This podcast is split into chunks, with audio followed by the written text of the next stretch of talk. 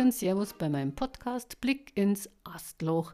Ja, ich bin's wieder, die Caro, und heute unter der Rubrik 50 Shades of Green habe ich wieder was dabei, was euch bestimmt wahnsinnig gut gefällt. Es ist, wie es ist. Wir haben Frühjahr. Frühjahr ist eine von meinen liebsten Jahreszeiten. Ich liebe sie, wenn aus dem Boden die ersten Blüten raussprießen. Und da rede ich jetzt von der Frühlingsknotenblume oder vom echten Schneeglickerl. Aber heuer ist alles ein bisschen anders. Und ich habe jetzt festgestellt, dass es sogar schon Bärlauch gibt, was ganz total irre ist, weil normalerweise an der Stelle erst der Aaronstab wächst, da wo ich mit den Hunden immer spazieren gehe, und dann erst der Bärlauch. Aber wahrscheinlich haben sie sich abgesprochen und haben sich gedacht, jetzt drehen wir das heuer mal um, jetzt darfst du mal als Erster, ich gehe dann mal als Zweiter oder so. ja, aber es geht jetzt halt nicht um die Frühlingsknotenblumen, die Schlüsselblumen oder und die Schneeglickerl, weil da habe ich schon mal einen Podcast drüber gemacht gehabt, den kennt ihr auch hören. Findet in meiner Playlist, hört sich ja besser an, gell?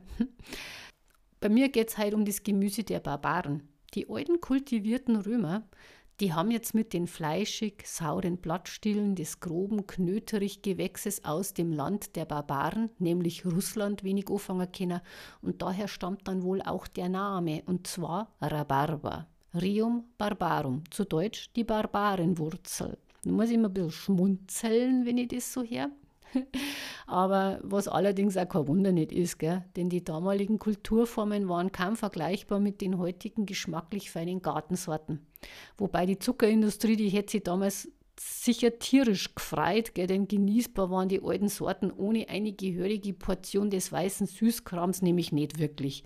Und das ist dann oft so, wenn man das so mal zurückrecherchiert, dann waren die Sachen oft hart und haben gekocht werden müssen ganz lang oder haben fürchterlich gefasert oder und ja, die alten Rhabarbersorten zum Beispiel machen das auch noch, dass die sehr faserig sind und die neuen sind es ja eben oft nicht mehr.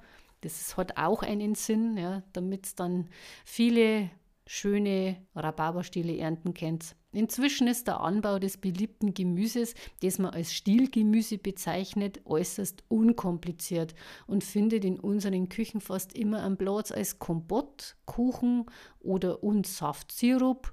Es gibt ja auch wahnsinnig viele andere Rezepte. Ihr werdet im Internet einiges finden. Der Rhabarber ist ein Dauerbrenner im Garten. Das heißt, man pflanzt die winterharte Staude einmal und kann es dann über Jahrzehnte hinweg ernten. Alle drei bis vier Jahre würde die Erteilung des Stockes für sinnvoll halten, damit sie die Pflanze wieder verjüngen kann. Und wie funktioniert das jetzt? Ja, das ist ganz einfach. Ihr nehmt einen scharfen Spaten, stecht's beherzt in den Stock des Rhabarbers und teilt's. Schaut, wie viele Augen euch ein Rhabarberstöckchen hat grabt einen Teil aus und einen anderen Teil lasst im Boden. Ich bin dann immer mit Hälfte, Hälfte so ungefähr mit Erden auffüllen.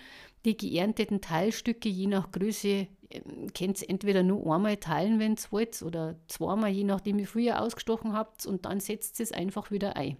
Die Augen, die Austriebe sind es, die sollten aus der Erde schauen. Das war wichtig.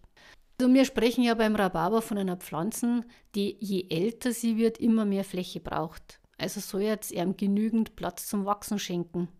Wohin damit? Das ist halt dann alles eine Sache. Gell? Wenn wir den Rhabarber so betrachten, dann entdecken wir, dass er sehr dicke, fleischige Stiele hat, an denen sich große Blätter tummeln. Und deshalb wünscht sich das Gemüse einen humus, nährstoffreichen, feuchten Standort. Er kann ja auch durchaus mit einem halbschattigen Platz als zufrieden sein. Bloß zu schattig soll er jetzt nicht sein, weil dann hat er nämlich gar keinen Bock, nicht so richtig dicke Stiele zu produzieren. Ja, und wer möchte nicht von der Sonne geküsst werden? Ich habe schon manche Rhabarberpflanzen stehen aber so richtig knackig heiß. Und das ist dann auch vom Geschmack her sehr interessant gewesen. Man kann tatsächlich einen Unterschied erkennen. Pflanzen kann man jetzt den Rhabarber im Frühjahr oder im Herbst. Das ist überhaupt kein Thema nicht, aber er geht jetzt mittlerweile auch über das ganze Jahr, weil die meisten Pflanzen befinden sich ja in Containern.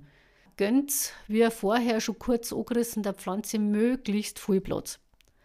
Während die Sorte Holsteinblut, das ist eine von den bekanntesten rotfleischigen Sorten, schwächer wächst und mit einem Minimum 1 Quadratmeter Beetfläche durchaus zufrieden ist, die grünfleischige Sorten der Satten die braucht mindestens 1,30 Meter auf 1,30 Meter Beetfläche. Die wären riesig.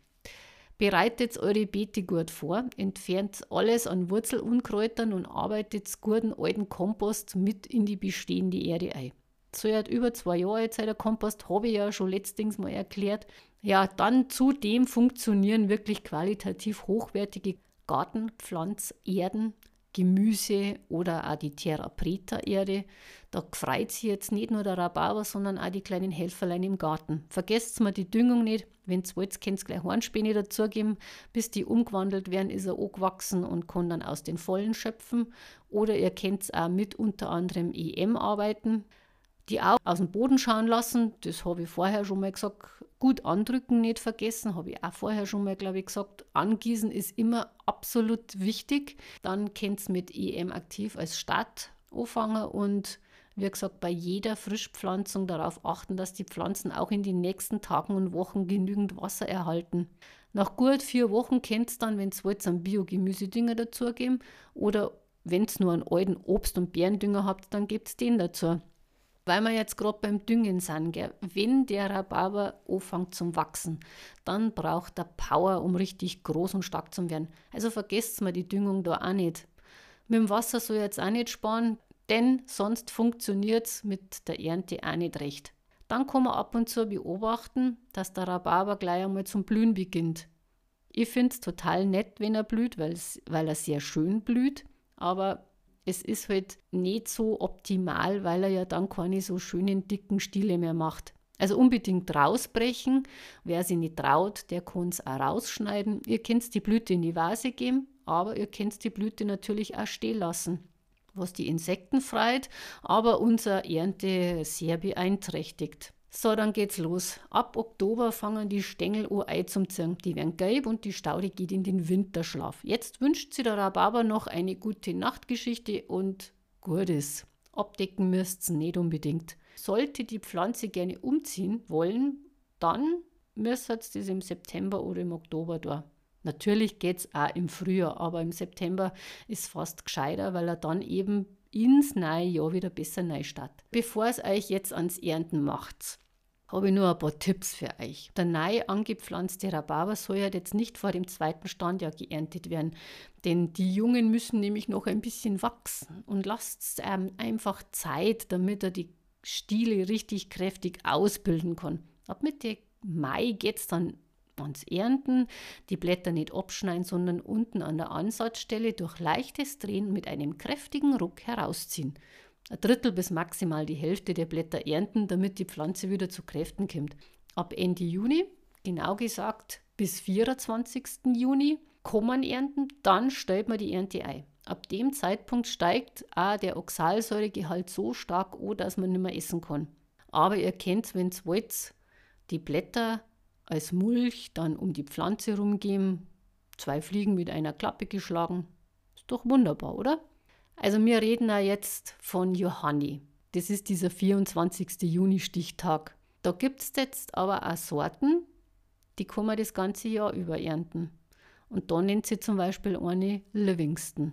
Ihr werdet im Internet einige Sorten finden, die eben immer beerntbar sind. Gibt es auch rotfleischige Formen. Ja, und so haben wir diese Zeitpunkte nicht mehr. Aber wie gesagt, lasst euch da beraten. Wer sie jetzt fragt, ob man den Rhabarber auch roh essen kann, dem sei gesagt, dass die Oxalsäure in großen Mengen einfach giftig ist. Ja, natürlich, die Dosis macht wieder das Gift. Eine kleine Portion von den rohen Stangen ist unbedenklich, aber wer jetzt Nierenprobleme hat oder mit der Galle, der soll jetzt besser darauf verzichten. Eingefrieren lasst er sich auch gut und noch dazu ist er dann lang über die Zeit haltbar. Wie gesagt, Rezepte findet ihr entweder in einer Küche, bei euren Eltern, Großeltern oder auch im Internet. Da tummeln sich sehr viele sehr schöne Rezepte. Die Schnecken, Wühlmäuse, Blattflecken, die sind kein Problem. Also die ersten meiden den Rhabarber. Ab und zu hast du mal ein bisschen ein Fraß auf den Blättern. Mit einem Kupfer- oder Netzschwefelpräparat funktioniert es auch mit der Pilzbekämpfung, wobei das ist auch sehr wetterabhängig. Wenn die Regenperioden zu lang sind, dann kriegt er hin und wieder Flecken. Das sei ihm verziehen und Gifteln und Spritzen, das wollen wir doch nicht. Wir wollen ja einen gesunden Garten haben. Und so wünsche ich euch jetzt ein schönes Tage im Garten. Überlegt euch, wo ihr euch einen Rhabarber pflanzen könnt. Wir hören uns beim nächsten Podcast, wenn es wieder heißt Fifty Shades of Green. Die Caro ist jetzt raus. Wünscht euch nur ein schönes Tage. Servus, pfiat euch, bis zum nächsten Mal.